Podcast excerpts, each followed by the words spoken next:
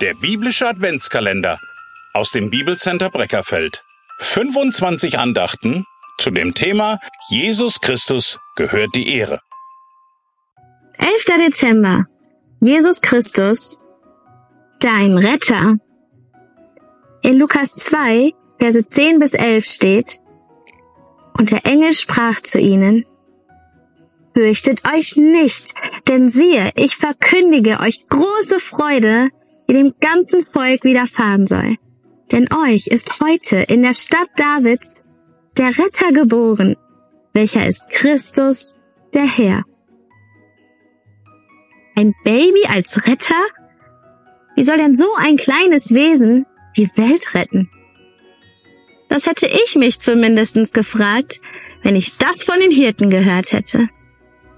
Außerdem handeln doch alle üblichen Rettergeschichten von tragischen Kriegen, Unfällen und großen Helden. Da hört sich doch die Geburt eines Babys recht unspektakulär an, oder? Nein, unspektakulär ist da gar nicht. Wenn wir die Geschichte des geborenen Retters Christus lesen, dann sehen wir, wie tragisch sie tatsächlich ist und in welch großem Ausmaß Christus der Held darin ist.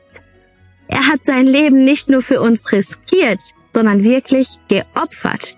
Und das im ganz großen Stil. Ja, wir können auch andere Helden finden, die ihr Leben geopfert haben, zum Beispiel in den aktuellen Kriegen der Welt. Dort finden wir viele Familien, die ihre Männer im Krieg verloren haben, weil sie ihr Leben an der Front riskiert und sogar hingegeben haben.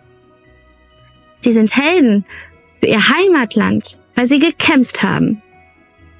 Trotzdem kann keine einzige Rettergeschichte dieser Welt die von Jesus Christus, dem geborenen Retter, überbieten.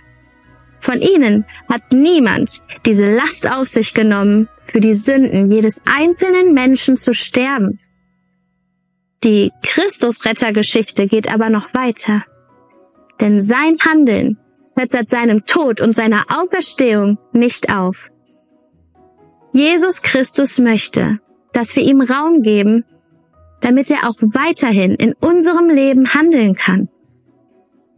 Wie viele sichtbare und unsichtbare Kämpfe haben wir in unserem ganz persönlichen Leben immer wieder zu bestehen? Wo sind wir verzweifelt und rufen nach Hilfe oder wo haben wir uns verlaufen? Jesus ist als unser Retter auf diese Welt gekommen. Er möchte diese Rolle aber auch immer wieder bei jedem Einzelnen von uns im Alltag einnehmen.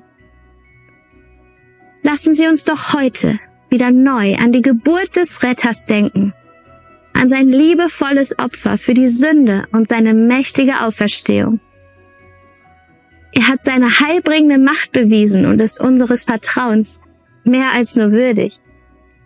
Ich wünsche uns, dass wir heute aus vollem Herzen sagen können, Jesus ist mein Retter.